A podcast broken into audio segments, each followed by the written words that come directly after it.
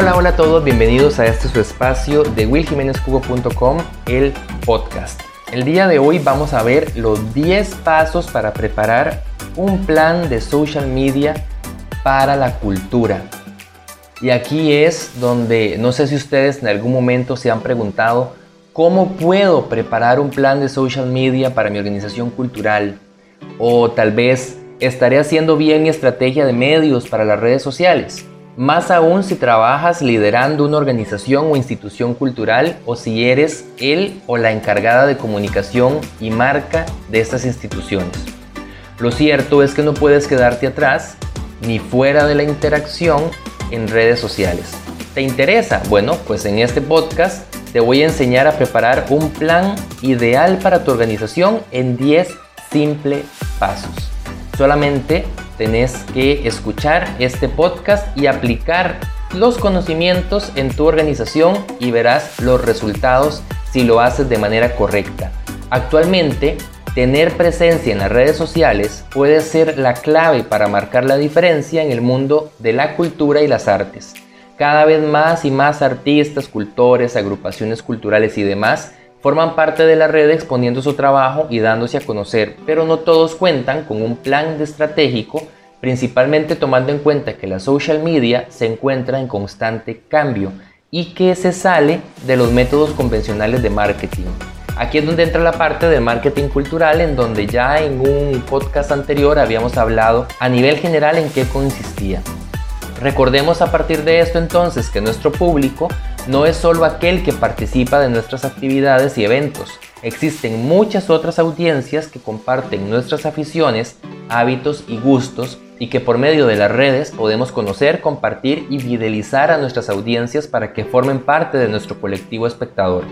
Incluso en redes podemos acceder a nuevos segmentos que creíamos imposibles de ingresar o encontrar contactos que nos permitan generar nuevas oportunidades de trabajo o de networking. También es bueno tener presente que la no planificación puede traer efectos negativos o resultados poco asertivos en un mundo en donde las personas tienen la posibilidad de hacer viral cualquier cosa en cuestión de segundos. Por eso, vamos a ver y te voy a ayudar a realizar tu propio plan de social media de marketing. Antes de iniciar, quería consultarte si sabes lo que es un plan de social media. Bueno, pues es básicamente un documento en donde se plantean las diferentes estrategias de comunicación para una organización, empresa, persona y demás en las diferentes redes sociales con objetivos claros para poder optimizar la relación con nuestros públicos, entender mejor sus comportamientos y necesidades, para así programar nuestra visibilidad en los medios de Internet. Con esto podemos obtener información valiosa que nos permitirá en el futuro conseguir los resultados esperados en nuestra labor cultural. Muchas son las estrategias que podemos aplicar en el desarrollo de un plan de marketing para las redes sociales. Pero siento que lo más importante es lograr crear un acercamiento, una participación e interacción real con nuestra audiencia. La participación orgánica de nuestro público nos llevará en primera instancia al éxito en los entornos de la red. Vamos a ver entonces aquellos aspectos importantes que permitirán al menos diseñar las acciones principales para la ejecución de un plan de marketing para las redes sociales.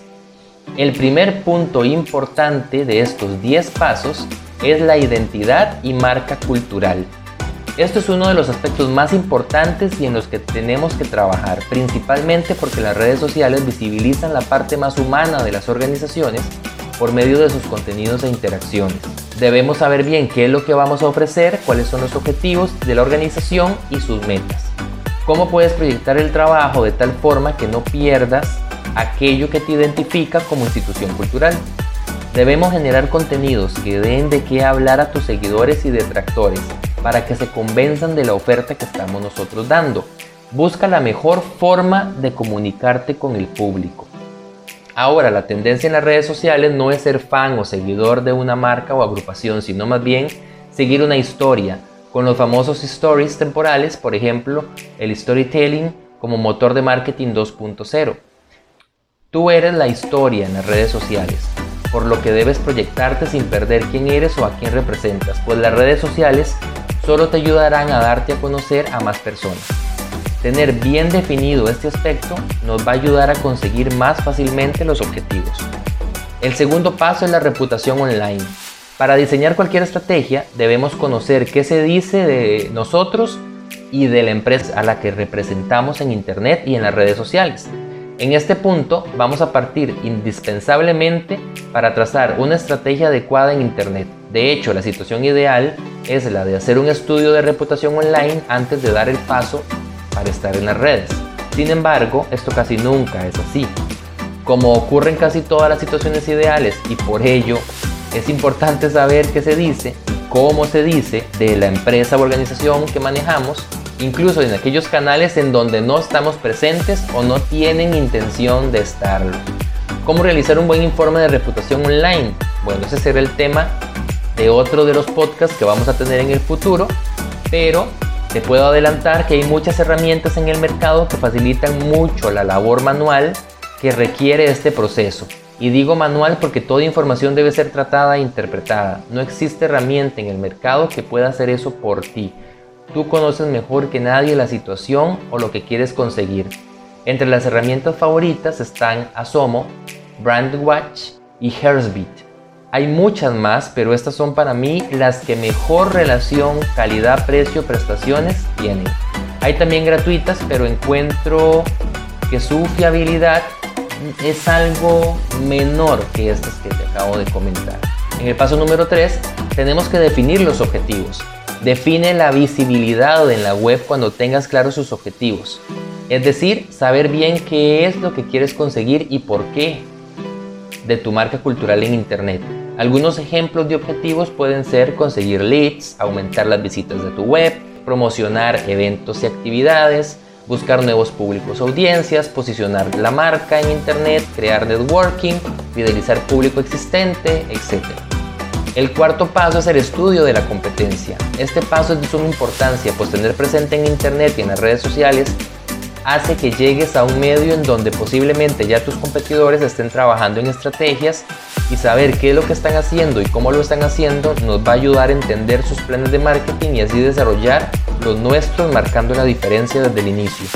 No podemos ser iguales a los demás, pues eso nos hará prácticamente invisibles en Internet de nuestra competencia debemos saber básicamente cómo es su página web y qué ofrecen, cuál es su índice de popularidad y de ranking en Internet, un estudio de web y canales de social media, en qué redes sociales están, cuántos seguidores tienen y qué tipo de actividad desarrollan en las mismas, detectar quiénes son los influencers dentro de tu sector, cuál es su estrategia de marketing. Eso nos va a ayudar muchísimo a entender cómo desarrollarnos en la web.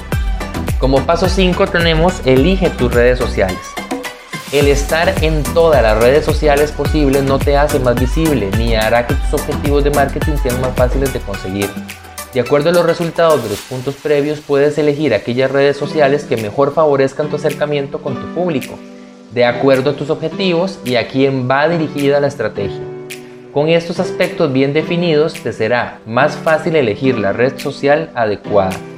No abras perfiles de redes sociales por abrirlos, pues el abandono de un perfil o el mal uso puede generarte una mala imagen en la web.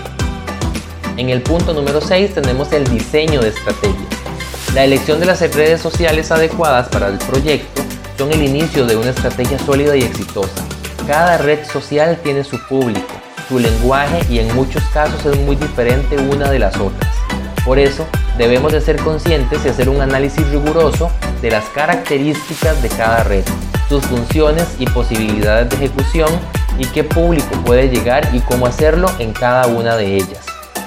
En el punto número 7 está la administración de las cuentas. Administrar bien las cuentas de la presencia en redes sociales requiere de tiempo, dedicación y constancia no solamente para crear y publicar contenido, sino también para darle seguimiento a nuestra audiencia, sus comentarios y mensajes.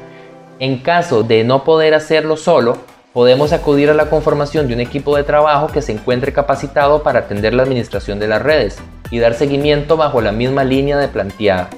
El buen funcionamiento de estos canales de comunicación puede darle muchos beneficios pero con una planificación ineficiente puede traer pérdidas o desperdiciar el tiempo y dinero en estrategias poco efectivas.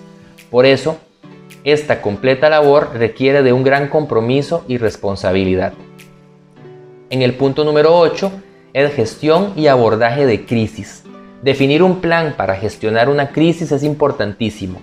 Es otro de los puntos que todo plan estratégico debe tener para redes sociales, especialmente para el sector cultural o de las artes escénicas.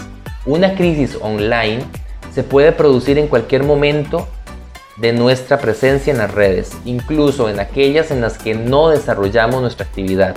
Estas crisis se pueden desencadenar debido a varios factores, pero lo más importante es que en el sector cultural y de las artes escénicas pueden producirse por una mala gestión de las redes sociales, algo habitual en el sector. La respuesta inadecuada de las expectativas de nuestro público o parte de él. El no escuchar activamente a nuestros seguidores para prevenir posibles contingencias. El público offline insatisfecho por nuestros servicios o prestaciones ignorar o eliminar reacciones críticas de nuestro público en los medios sociales debido a nuestra actividad offline o a nuestra presencia online. En el plan de la gestión de una crisis es muy importante definir por lo menos el equipo de resolución de la crisis y las relaciones entre ellos, quién reacciona, quién debe ser el informado y quién debe tomar la decisión. El proceso de monitorización para detectar las zonas críticas de origen de la crisis y sus responsables un manual de directrices que establezca los protocolos de respuesta y que esté en línea con cada política social que tengamos en las redes sociales de nuestra empresa. Acciones a seguir dependiendo de la gravedad de la crisis, una política de seguimiento posterior a la crisis y ante todo, no perder la calma. Como punto número 9 está el presupuesto. La presencia de manera profesional en las redes sociales no es gratis y por ello hay que dedicar una partida de presupuesto destinado a la promoción y publicidad clara para tener éxito en ellas. El abrir cuentas en redes sociales suele ser gratis, es cierto, pero es aquí donde comienza la confusión al respecto.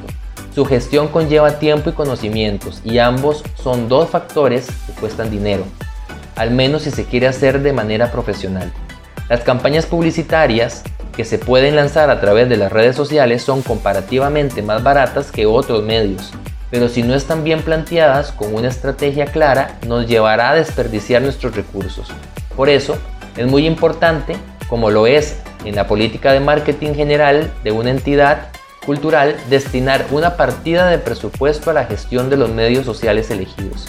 De ello depende nuestro éxito en las redes sociales y que podamos explotar todo nuestro potencial en ellas. Y como último punto está la monitorización constante. Todo plan de marketing en redes o no debe ser analizada y debe de tener un seguimiento constante, pues los públicos cambian así como sus preferencias. Detectar estos cambios nos puede llevar a realizar ajustes en nuestro plan que se adecúen a las nuevas preferencias o demandas de nuestro público. Muchas veces hasta forma de publicar nuestro contenido debe ser modificado, pasar de imágenes a videos, por ejemplo, para poder continuar con el cumplimiento del plan trazado Podemos a partir del seguimiento darnos cuenta también de nuevas oportunidades, acceso a nuevos segmentos o sacar provecho de algunos contenidos o acontecimientos momentáneos. Esto puede marcar la diferencia de nuestra oferta cultural al del resto y nos va a mantener visibles. En conclusión, las redes sociales llegaron para quedarse y han modificado a nuestras audiencias de ser simples espectadores a participantes activos de nuestra labor cultural. Ya no nos anunciamos, sino más bien generamos conversaciones. Debemos cambiar el tradicional perfil del sector cultura como una propuesta de recreación opcional. Debemos vernos como una empresa cultural, un generador de espacios y productos a los que nuestro público puede acceder y darle valor. El vernos y comportarnos en el mundo de la cultura como si fuéramos empresas puede asegurarnos una posición privilegiada en el sector y me atrevo a decir incluso de supervivencia del mismo. Por eso, comportarnos como empresa en las redes sociales es crucial para nuestro futuro, también a nivel individual. Y ahora, bueno, pues te toca a vos intentarlo. ¿Te animas a crear tu propio plan de social media para vos, para tu grupo, para tu orquesta, tu compañía, tu agencia?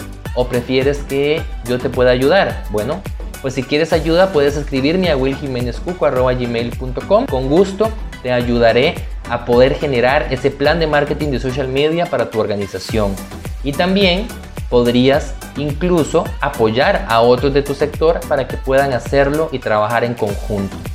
Sin más, espero que les haya gustado este podcast, invitándolos a seguirme en las redes sociales, en Facebook, en Instagram y en Twitter y también por supuesto suscribirse al blog willjimenezcuco.com para que puedan recibir en su correo electrónico toda la información y que no se pierdan de nada de los contenidos que estamos subiendo todas las semanas para ustedes.